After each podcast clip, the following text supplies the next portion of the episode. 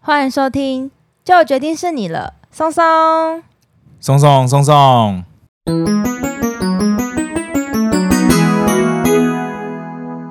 大家好，我是你们的专属训练师拉雅。大家好，我是松松，欢迎大家走会轻松聊自然，耶、首先呢，我们要来感谢我们的听众，对我们不知道是不是因为我之前说要帮你补身体，然后我们的听众就很暖心，最近就收到了久违的抖内。看到每一个回响，我都觉得好感动哦。谢谢大家帮松松补身体，让我们在今天一开始就可以跟大家分享我们的近期赞助抖内。首先呢，第一个，我觉得这应该是老朋友，我猜是一直有在 IG 跟我们互动的，对，我觉得是啊，还是搞错不是就最好嗯应该就是笑了就是了啦。对啊，第一位是我们的 Yuna，Yuna 呢有说呢，就是因为之前有养松狮蜥，所以听了我们的频道。然后虽然后来呃松狮蜥离开了，但是已经养成听你们节目的习惯，喜欢松松跟拉雅的生动对话，对于大自然的讲解让人感到自然好入门。小小抖内支持你们，加油加油！虽然松狮西去当小天使了，不过我相信缘分一定还在。哦，哎，我们是什么时候讲有关松狮蜥的集数啊？还是我们还没有讲过？手工那一集有讲到松狮蜥一点点，对不对？可能有稍微讲到一点吧。对，不过 Yuna 是因为有有知道我们有分享啦，那他那时候有跟我们问一些可能照顾松松狮西的一些。哦，小诀窍吗。对对对对对嗯记得我那时候跟 Yuna 在我们的 IG 上面有一做过一些讨论啊，哦有一些分享嘛。他那时候有帮我们取 名。哦，对，还有取对名我们家的阿虎，阿虎，他本来想要把它取叫做岛虎嘛，对对对对对哦很 可爱。 非常谢谢 Yuna 的支持哦。。对，谢谢 Yuna。然后还有第二位，就没有一次念到两位了。 第二位呢是我们的 Arlo Steady，他的留言呢是说偶然听到你们的节目就停不下来了，小小心意支持你们，坚持下去，大自然教育 never stop，Cheers！ Cheers！谢谢 Arlo 爸爸哦，支持我们的这个节目啦，也希望你可以在我们的节目里面跟小朋友一起学到更多的东西，对，也希望可以给 Arlo 有更多的启发，让他也喜欢大自然哦。不知道阿罗爸爸跟阿罗是一起听，还是说只有阿罗爸爸听而 已？不过要小心，好像会有个副作用啊，因为什么因为我自己的那个外甥女啊，她们好像每次在睡前听的时候都会嗨到睡不着。 我不晓得，我想说，嗯，不过我们的节目应该是蛮知性的啊，就是应该是蛮适合拿来当做一个床边的。我觉得可能大家听到说就决定是你了，就觉得哇哦，又嗨起来，有嗨起来， 耶、c h e e r s 这样可能可能适合大家在早上要去上课的时候、开车的时候听，哦， 或者是放学回家的时候听完之后再去写作业，哦，好像可以哦， 就激励一下。刚好去写自然作业，你知道对吗？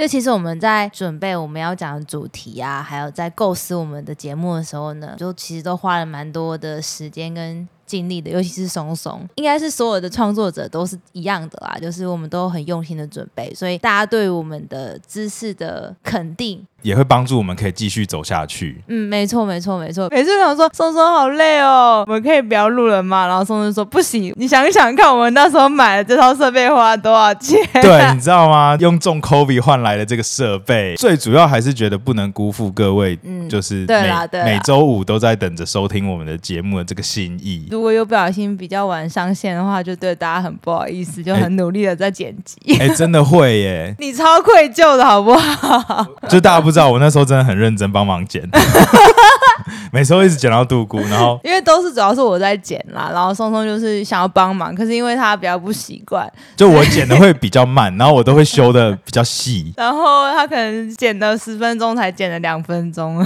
没有就剪一个小时才才剪了十分钟，差不多，差不多是这样。好啦，就是再次谢谢大家的赞助。对，我们也会更努力的拿出更多好的内容来跟大家分享，也希望可以就是一样激起大家对于大自然的热爱。没错。哦好，讲了那么多，那我们今天的主题是什么呢？我们今天的主题是跟时事非常有关，哎，算是吧。 算是就丢席耶，大家知道说，每到夏天就想要做什么事情，就要去海 边，我就知道你要说要去海边，很想要接歌词，你知道吗？要去海边，要去高雄的海边，然后手上要拿着什么？冰淇淋。是什么口味的冰淇淋？火龙果。 好了，没有了。我们今天的主题呢是这个，最近刚好去吃了一家蛮有名的连锁泰式料理，它的夏季限定饮料的很主多角哦很多明明很多串冰店或者是冰淇淋店都会在这个时候推出这个口味，好了，算是我们台湾夏天必有的，没错。那就是我们的芒果。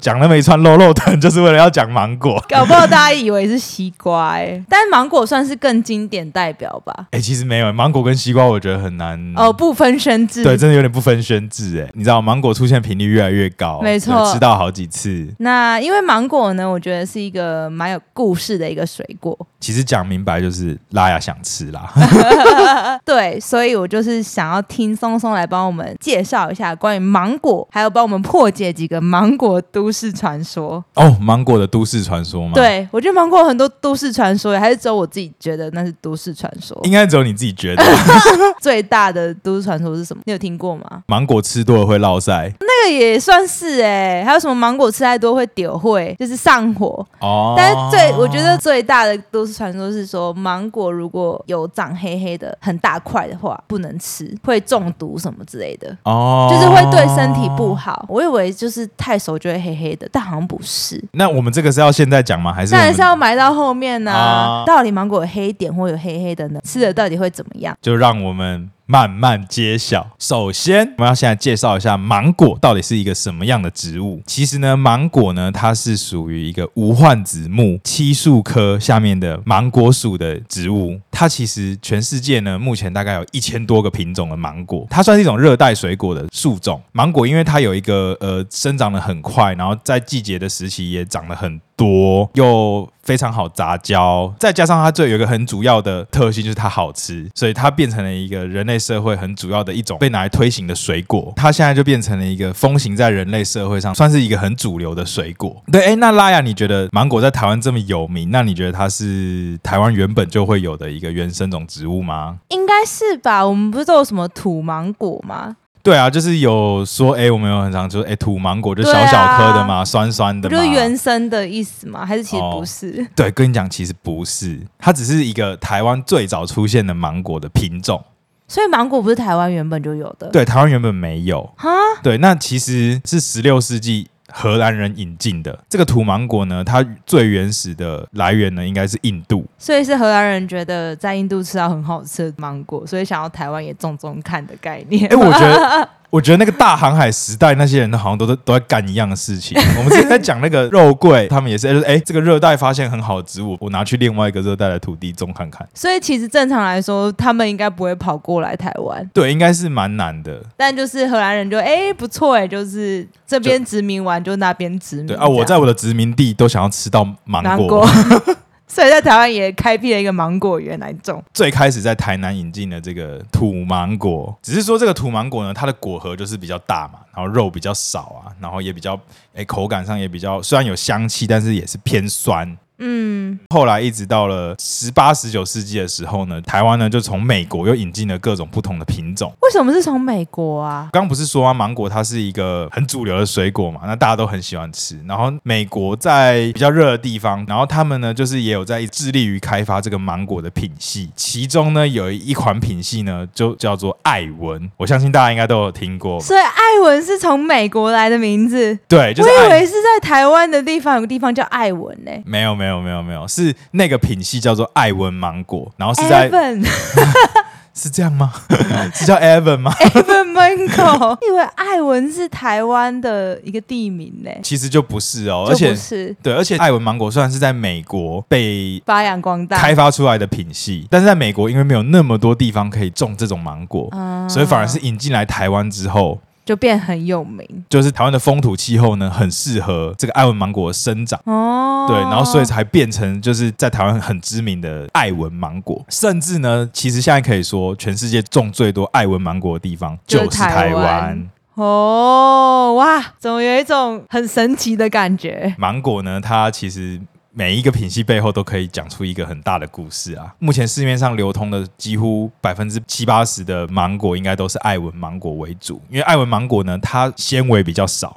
嗯然后它的那个香气跟酸甜感又蛮重的，酸酸甜甜，然后又很具有这个芒果热带水果的风味，嗯就很适合拿来开发各种不同的商品啊，像芒果冰啊、芒果汁啊，很适合用艾文芒果来搭配。而且艾文芒果跟土芒果比起来，它就是没有那么多的纤维，果肉部分也比较多，果核的重量呢占整个水果的重量呢又没有那么高。嗯，果核比较小，对，讲白话一点就是说，我们买一颗艾文芒果可以吃到比较多肉啦， 对对看小够短话啦。 ，CP 值高。哎，CP 值高，没有错，没有错。哦，那除了艾文之外，我知道还有像是什么辉煌，是辉煌吗？金黄哦，金黄，金黄芒果，嗯嗯对，那就是你听到的很好，因为其实全台湾呢，目前前三大宗的品系的芒果呢，就是这个土芒果，然后艾文芒果，以及第三大的金黄芒果。最大宗的是艾文芒果啊，第二大的是土芒果。那金黄芒果就叫做金黄芒果呢，就是台湾人开发出来的品系。为什么会叫金黄芒果呢？他这个人叫金黄，没错，就是开发者叫做黄金黄。太酷了吧！ 好对，哦，那金黄芒果呢，最大的特色呢，就是它成熟的时候呢是金黄色的，所以也很跟它的名字很、哦很搭配。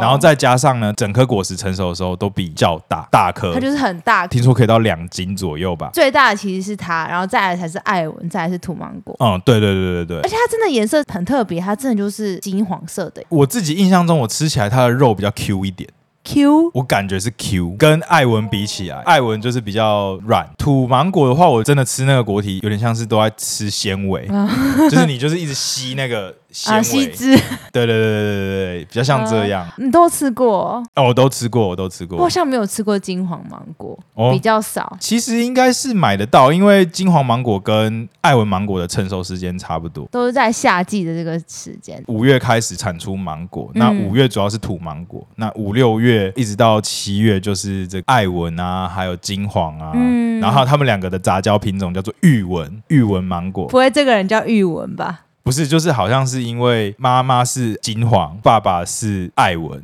然后所以就帮他们的 mix 在一起呃 mix 在一起以后取了一个叫玉文这样，然后好像就是集了两家的特点啊，就是说嗯它可以长得比较大颗，嗯然后又可以保留这个艾文的香气这样。对嗯，，然后金黄还有个特点就是它比较不酸，就是它的酸味感比较低，嗯就是它甜度比较高。哇，哎、你这样讲害我好像好想吃芒 果。早知道我刚刚去买那个芒果沙瓦有 没有？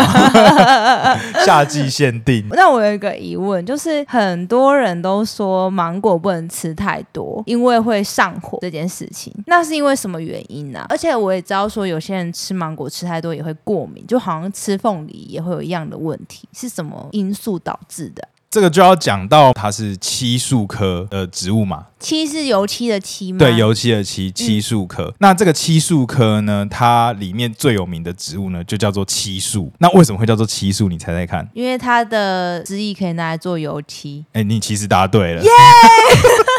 就是漆树呢，好像早期是日本人会就是利用它的树枝叶切开后，它会流出这个汁液，就可以拿来当做就是油漆的生漆来使用。原料的部分，对对对，只是呢，这个生漆里面呢，它含有一种成分叫做漆酚，七分不是气氛哦， 七分分就是那个酵素的那个分。嗯，那这个七分呢，它是一种有机化合物，然后它有毒性，对人类有毒性。嗯对人类有毒性，所以你讲的那个上火啊，或者是过敏啊，就是因为这个七分造成的。所以不能吃太多，不然会中毒。对，其实芒果里面也含有七分，那它主要的位置呢，在它的果皮。嗯哦，对，以所以芒果的果肉跟果皮的最表层连接的地方呢，是都可能会多多少少沾到一点七分。嗯嗯，对，所以芒果的果皮是真的不能吃，所以有些人光剥芒果手就会痒痒，痒的，对，那就是七分在作祟。但它肉本身是没有问题，所以那个七分毒性是指说它会让人家不舒服，或是它很毒吗？像台湾呢、有几个很有名的漆树科的植物，当然不是每种漆树科的植物都有七分，那有一种它的汁液也可以拿来当做生漆的原料，嗯，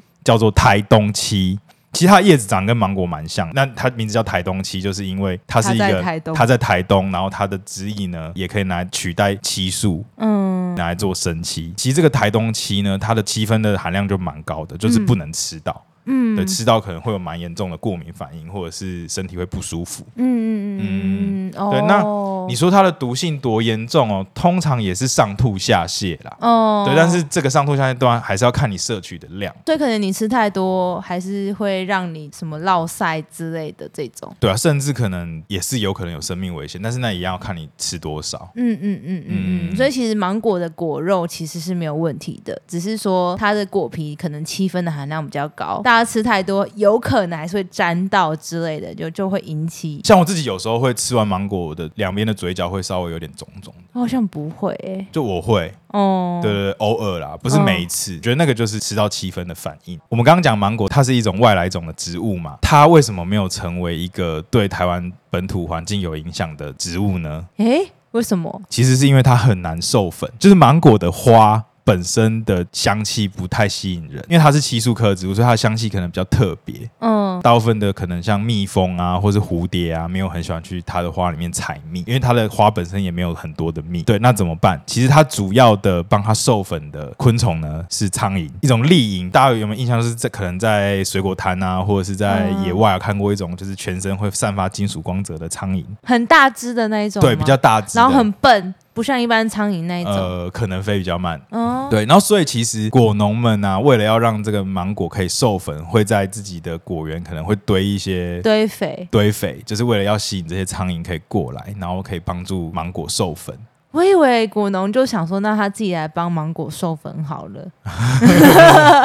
觉得可能没有那么容易啦，就是因为这样子的特性，所以芒果它很难在野外扩张，它就没有办法变成一个入侵种。是因为在委外的苍蝇不会这么多吗？对啊，它就很难。还是说苍蝇不一定会想要把它授粉？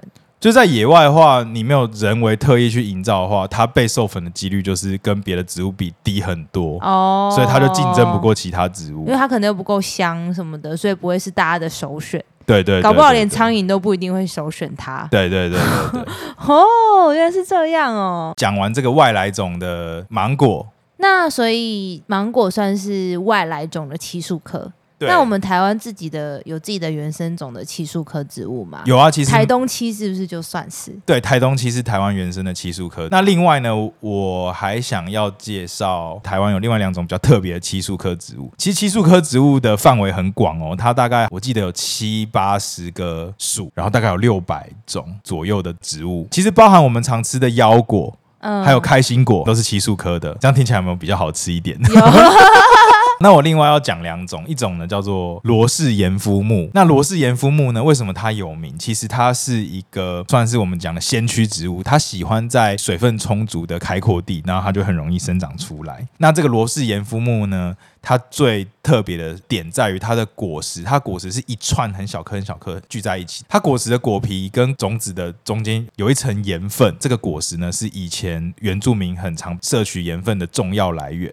盐分对，它是原住民早期拿来取得盐巴的重要管道之一，所以他们就会拿来腌肉啊，拿来当调味料。然后，而且罗氏盐夫木呢，木质比较轻，然后所以他们会把它拿来烧成木炭灰，然后再加上一些什么硫磺啊之类的，然后就可以变成他火们。药没错，就是他们会拿来当做狩猎吗？土制枪支的火药。怎么感觉这个树很好用？就很好用哦啊，而且它的幼叶呢，就是会呈现红色。哎、其实我后来发现了、啊像芒果的幼叶也是红红的，嗯，然后罗氏盐夫木的幼叶也是红红的，这算是漆树科的一个特色吗？还是也不一定？也不一定嗯啦，只是刚好、这个罗氏盐夫木的幼叶也可以被拿来煮来吃，好像也是原住民很喜欢吃的一种野菜，但是整个植物都很很有用哎、那个盐就是盐巴的盐、啊。，对，哦，再来呢，还有一种我也很想讲的奇树科植物，它叫做黄连木。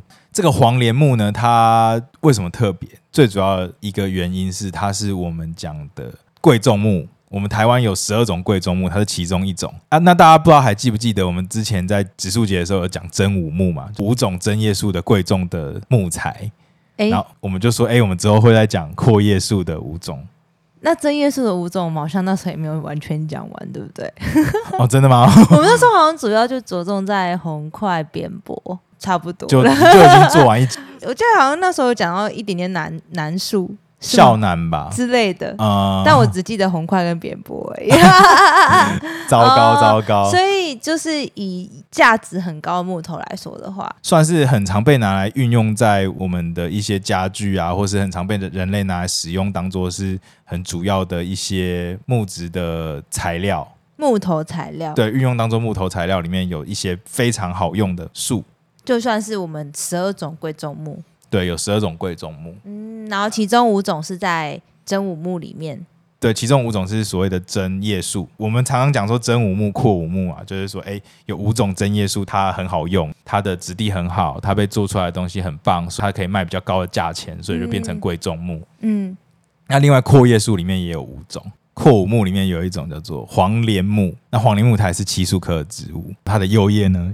也红红的，哦，好像也可以炒来吃，好像晒干以后还可以拿来泡茶。嗯、对，就是也是不算会也刚好是原住民以前很喜欢用的吧？哦，这倒不是， 就是因为这个黄连木啊，它的质地很致密，会有一些嗯像是虎斑的花纹，早期会很喜欢拿来做成诶阶梯的手把或者是拐杖。它做出来的东西花纹很漂亮，所以它就变成一种阔五木。我好像没有印象，我有看过黄连木做的家具、欸，我们那时候去挑家具的时候都没有看到。现在应该比较少见啦。那其实现在黄连木也变成了一种很常被拿来当做行道树的树种。哦，它会有一个变叶的特性嘛，它的幼叶是红色的，可以赋予街道呢在不同的时节有不同的景色。而且它是一种蛮强健的树，它本身呢最原始的生长环境呢就是一些石砾地，它就可以生长。那它本身也不挑土质，也不挑养分，嗯，怎么听起来很好种？对，就是应该是真的蛮好种，很很容易活的一种树。哦，那芒果树的树干呢？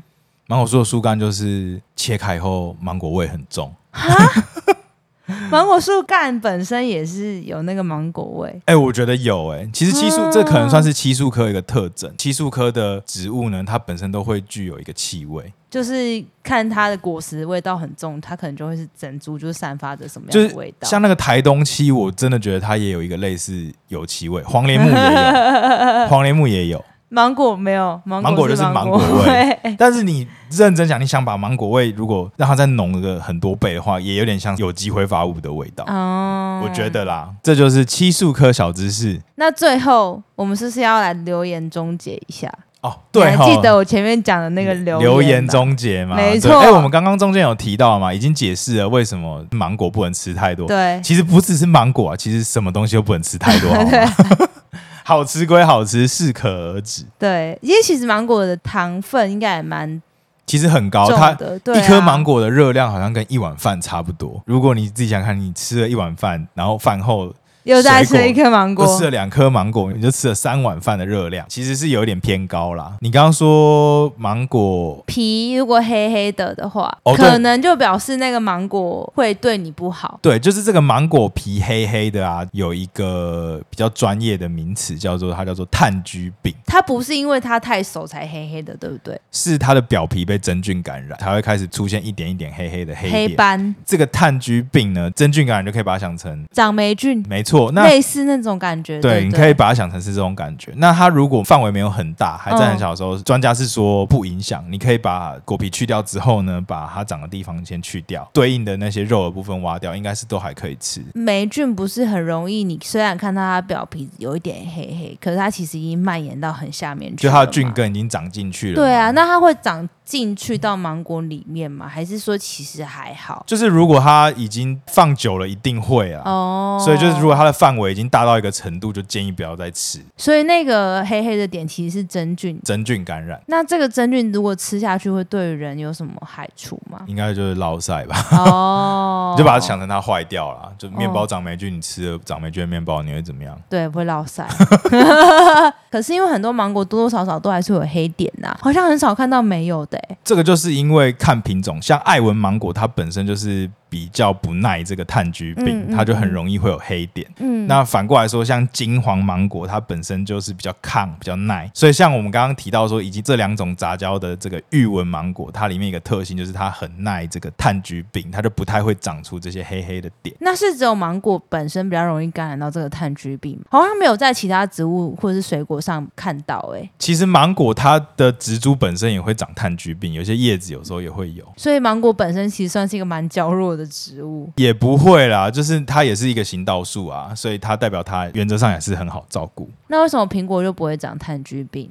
苹果有苹果肚蛾啊，或是一些其他的病症啊，被真菌感染的表现不太一样。那该不会芒果也有什么芒果肚蛾之类的吧？还是芒果也有其他的病虫害？芒果其实有好几种病虫害，因为其实就像我们这么喜欢吃它，我觉得一般的昆虫一定也很爱啊。它那么大，那么甜，那么好吃。所以芒果现在都要套袋啊，就是确实是这个原因没有错，因为它很容易被叮。其实有一些果实蝇很喜欢吃芒果，不然我们经验就是，如果你有吃过没套袋的芒果，我不知道哎、或者说拿你到拔的时你候，拔过野生的芒果吗？我有一次在我们南树外面看到那个芒果看起来很成熟，拔下来想要带回去吃，然后一剥开皮里面全部都是蛆，那果实蝇的蛆，啊那你那时候不就是很 shock 吗？。就也有一点那个密集恐惧症发作这样 你那时候不是很开心，想说 yes 赚到芒果了，然后结果回去一打开，发现哇塞，真的不能吃。就回去一打开，就是终于了解农民的智慧啊！ 为什么这个水果要套袋呢？就是为了避免它被在成熟的过程中被果实蝇叮这样。哦，对，那我们在讲芒果的病虫害啊，可以刚好连接到我们的烤烤松松。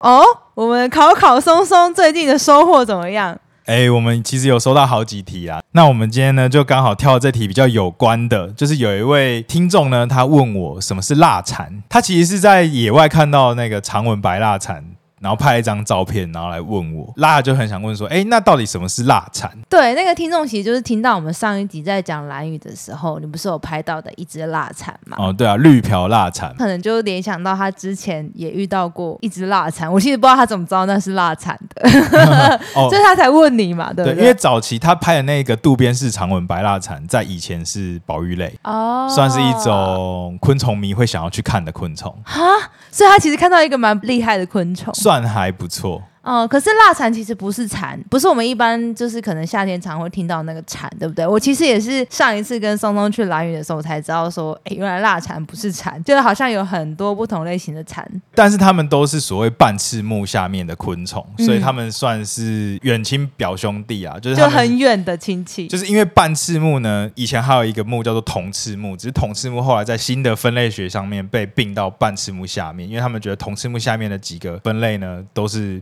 并行的，嗯嗯，然后所以就把它降目变成它是半翅目下面的一个亚目。这个半翅目下面呢，现在有分四个亚目，不知道会不会讲太细啦。那总之呢，就是会有春象自己一个亚目，嗯，然后蝉。啊就是我们常听到对，叫很夏天会叫大大声的叫很大声的这个蝉，在野外看到那个红黑相间的一个小昆虫，然后会分泌很多泡泡，把自己包在一起的墨蝉，哦，墨蝉也是对，然后还有这个我们刚刚提到这个蜡蝉，为什么叫蜡蝉呢？是因为它的幼体呢都会分泌一些蜡质，然后可能会粘在它的屁股后面，然后让它自己看起来长得很奇怪。嗯嗯，那它们可能都会有一些特征，譬如说它们都是刺吸式口气，哦，主要是植食性的，就是可能嗯会吃一些嗯嗯一些树的枝叶啊等嗯等这样。我们为什么会讲到这个有相关呢？因为刚讲这个蝉、蜡蝉、墨蝉以外，它还有一个表兄弟叫做叶蝉，叶子的叶。嗯，吃叶子的对，那这个叶蝉呢，就是某一种芒果的害虫之一。这个叶蝉呢，就是会去叮这个芒果树，然后它叮这个芒果树以后，就会造成它的那个叶子呢，可能就会有一些病变。那甚至可能因为叮一叮会有一些伤口，所以也造成这个叶子比较容易被真菌感染。蝉也会叮东西，是这个叶蝉，叶蝉。它专门叮叶子，我总觉得蝉的学问好像很多啊。就是它们是其实也是一个呃、算是蛮大类的一个昆虫了。对啊，因为对，我之前一直对蝉的想象非常的粗浅， 我就想说啊，蝉不就是在书上叫的那种蝉嗯，但其实它们还有很多不同的类型。哦，但因为它有“蝉”这个字，就会很容易让人家联想以为它也是蝉。你其实，在野外看到，你仔细看，你会觉得确实它们长得有一点某一个嗯有点近似感，嗯，对对对，哎、他们长得可能看起来微妙的相似，这样。嗯，我可能还没有看那么多，我连 夜蝉长什么样子我都不知道。哎、不过讲到叶蝉呢，它其实还有一个非常有名的，就是有一种叫做小绿叶蝉的昆虫。然后这个小绿叶蝉的昆虫呢，为什么它很有名呢？因为有一种茶叫做东方美人茶。